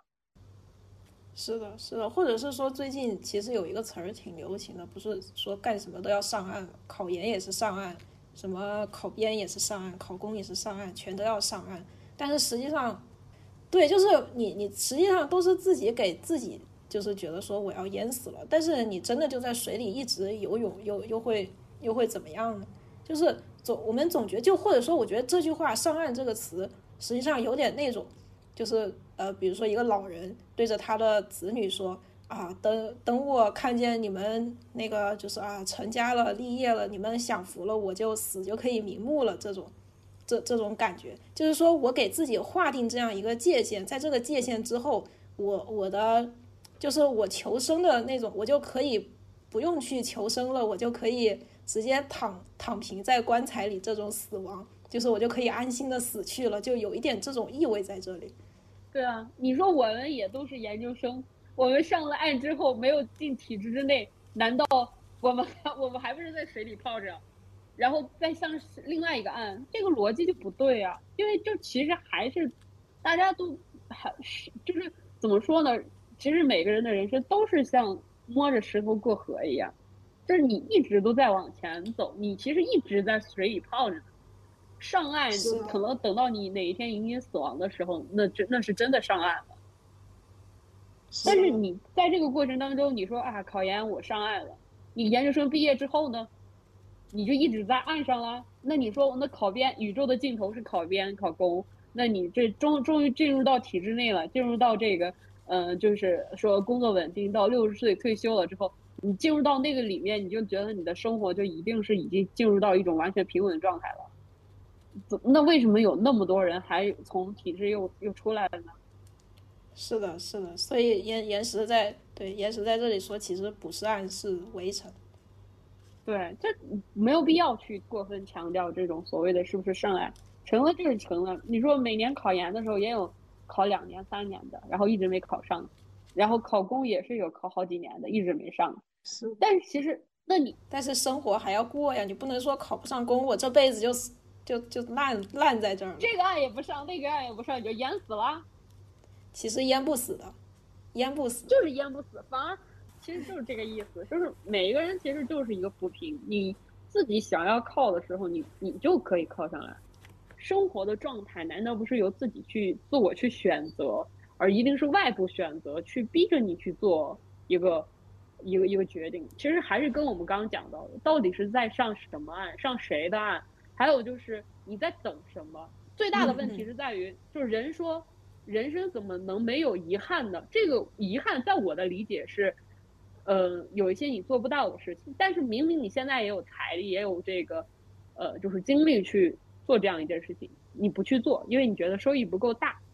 人人这一辈子，实际上你总是在给自己设定，或者说自己修正不一样的目标，而不是说要去完成一一整个社会需要的，比如说三十五岁去去读研这个这个事情就不太被社会认可。这种东西，就是说的他的他的社现实社会的这条路可能会被呃走走窄，就是对个人的一些追求，或者是说我感觉这个东西，嗯。用用心理学的一个一个词来讲吧，我觉得挺合适的。就是说，这这个东西它算作是一种防御，就是呃，我我给我把自己是是非常想追求的一种东西放在第二位，第一位是我先完成一个，就是呃，就比如说三三呃三十五岁要呃，假设三十五岁我要干一个什么，或者说我要上岸，这个这个岸它实际上是一种对。看看见自己内心的一种东西的防御，因为如果我真的看见了我自己内心的东西的时候，或者说我真的想去追求我自己的东西的时候，我可能就会遇到更多的阻碍。但是我我实际上去面对这些阻碍的时候，嗯，需要付出更多的精力啊。虽然这个精力是不是更多，还是就是有有值得值得值得商榷的部分，或者说对现实因素的考量，但是。实际上，或者说这种东西，它是对，嗯，我觉得它是对每个人当下现实性的一种当下性的一种忽略。就是我每个我们每个人在当下的时候要面对的东西，实际上是不一样的。也就是说，我们每个人的案它就不太不太一样。但是你把这个每个人当下的东西去去概念化，一成成一种非常非常概括的东西，然后那个东西反而才是你这辈子都追求不到。是的。就是老是习惯性的去把自己想做的事情放到最后，就觉得啊，等我先三十五了，我就可以躺了。等等你生完孩子了。对，这样这样到最后，可能真的就是只能说出那句话：等我八十岁的时候，我躺在病床上，我对着自己的孩子说：“啊，等你们怎么怎么怎么样了，这是一些前提条件啊，我就可以死死啊，我死了就可以瞑目了，我就可以在棺材板里面那什么，我就是，所以所有人到最后，你只能就是能确定的只有死亡，我进棺材里面的那那个那个重点，它是非常确定的一个部分，因为理论上来说，每一个人都是会死的。”其实我觉得，就是现在普遍的一个形象，他其实就是在做一个前期投资，就是在为自己的老年去做一个，不管是你结婚生孩子，或者说是你要进一个体制内工作，都是为自己老年进行一个稳定性的投资，就是为给自己，就是传统意义上攒一个相对比较安稳的老年生活。但其实你为了这个老年生活，你牺牲掉了自己年轻时间。这个整个时间段，就是有网上不是短视频有一个大爷说的，我觉得特逗，就是如果你年轻的时候就是呃积极的去恋爱，积极的去旅游，积极去享受生活，但你到了老，到老了以后，你就什么遗憾都没有了。其实怎么说呢？我在该享受的年龄，我把我该体验，其实人生主打的不就是一个体验吗？就你把该体验的东西都体验完了。你就没有遗憾了，大家都会觉得我老了以后那不岂不是会很凄惨？还是那句话，就是怎么说呢？如果你现在都过不好，你为什么一定要去把自己的期望、期许去设想十年后、二十年后一定能过得好呢？对，就是说你把这个赌注永远放在未来，而不是去把当下做好，所以才会有那么多的焦虑。对，所以我觉得，如果你想清楚这个事情，就很大一部分人其实不用那么焦虑了。就是现在，虽然我我知道，就是有一些已经有家庭的人，在自己的这种妻子、妻子或者丈夫，如果是没有一个很好的工作的时候，就是陷入到很一个一个很被动的事情，很被动的状态。就是如果说告诉他们说要去体验生活，他们会觉得你站着说话不腰疼。首先，我们可以说，就是没有这种家庭压力的小孩，特别是年轻人，其实如果你，嗯，真的被。辞退了，或者你当下没有找到一份好的工作，摔倒了，那就躺会儿呗。等到哪一天就是，呃，可能状态好了，那那那你再站起来，反正人生还长着嘛，你要一直工作，还要工作很久，你又不会因为你现在躺下，然后你的想想，如果你现在躺下不用工作了，那你一你就是你之后一直没有工作，其实也是一件一辈子没有工作是一件非常爽的事情，你要这么想，其实也挺开心的，所以不用太焦虑。那如果说是那种有有家庭背负的人，其实你换另外一个角度去想。那你就去拼命的挣钱。如果你说你现在这个工作不行，那你就想办法在别的地方挣钱。那只有这一个办法。不要去，你如果是要挣钱，你就一门心思的挣钱，不要去考虑人家那种啊，就是说有没有尊严什么这种事情。那你就挣钱就好了。是的，是的。而且你说的尊严，实际上也是外部环境对我们自己的一个一个要求。它它实际上跟你自己。达到了一种一种满足的状态就，没太大关系。因为我们的生活当中会把工作放很大，我们很多人其实特别是现在现在的都市年轻人，会把尊严以及生活、未来、成功都跟工作挂关。就是工作当中的一切成就，领导对你的夸奖、奖金，还有就是你职称上的一个评级，这些东西你都觉得是对于自己的认可和你生活当中的成功，即便是。呃，你虽然是一个成功的领导，但是你不是一个成功的爸爸，你也不是一个成功的儿子，你也不是一个成功的，就是各方面的朋友，就是你方方面面都做的很失败，但是你的工作很成功，大家都觉得那是一个成功的人，但是他就不会去管你。其实，呃，你可能为了工作，然后就是嗯损失掉很多陪孩子的时间，陪父母的时间，然后跟朋友一起出去享受的时间，到最后你就变成孤家寡人，但是你你就你你你却是社会。当中定义的那个成功的人，这个东西就是因为我们把工作太放大化了，大家都一门心思，我只有工作去评定我生活当中的所有意义。但就是工作太久了以后，已经忘掉了生活其实才是你的核心，你的生活成本是什么样子的。所以很多人，你你让这样说，那就会有人跳出来反驳你说，那如果我不去挣钱的话，我的孩子吃什么？我的呃太太什么都得需要我养。所以，就回到了我们那个解读方法嘛。你要去挣钱，你就要去，你就去拼命挣钱。你不要去，哦，说去用去标榜我工作怎么怎么样，就是要用这种东西去标榜你的成功。因为你的成功是用其他东西去换来的。就是这也就是为什么夫妻生活当中，就每次一吵架了以后，男方就会说，哦，我那么辛苦挣钱，不是为了这个家吗？就是你为了这个家，你就去拼命的挣钱，但是你。获得了成功，你也不会把这个成功去分给你的家庭，你不会去分给你的妻子，这个东西就是这样子的。我觉得，嗯，还是要把生活跟工作去区分开，就不要去说生活，工作也是生活的一部分，嗯，扯呢是不是？工作，你的工作就是为了赚钱，记住这一件事情就行了。这样的话，你在工作也其实没有那么痛苦。领导骂你的时候，你想想，就把它想象成。哇，那是个财神爷，一会儿要给我发钱，其实也就没那么痛苦了。你如果说真的哪一天走到一个就是，呃，我没有办法去自由自在的去选择生活，去选择，呃，就是自己想要的梦想，那你就去拼命的赚钱。等到你赚的你觉得可以养你，就是家庭不用那么大负担的时候，你再去想象享享受生活。我觉得是这样子的。对，或者是说我感觉。嗯，这种东西也不用太二元的去看，就比如说你刚才提的那个例子，说一个呃家庭家庭里面那个男人在外面工作了，然后呃其他人就会说他什么啊，那那如果我不这样努力的工作，那养家怎么办呢？因为我是觉得，就是说你做自己想做的事情和养家有时候它并不是完全二元二元对立的。对的。就是它其实是你的一个选择，你选择了在这个时间段不是去陪家人，而是去工作，就是你可能有一定的这个，你你不要去把它放大自己的一个贡献。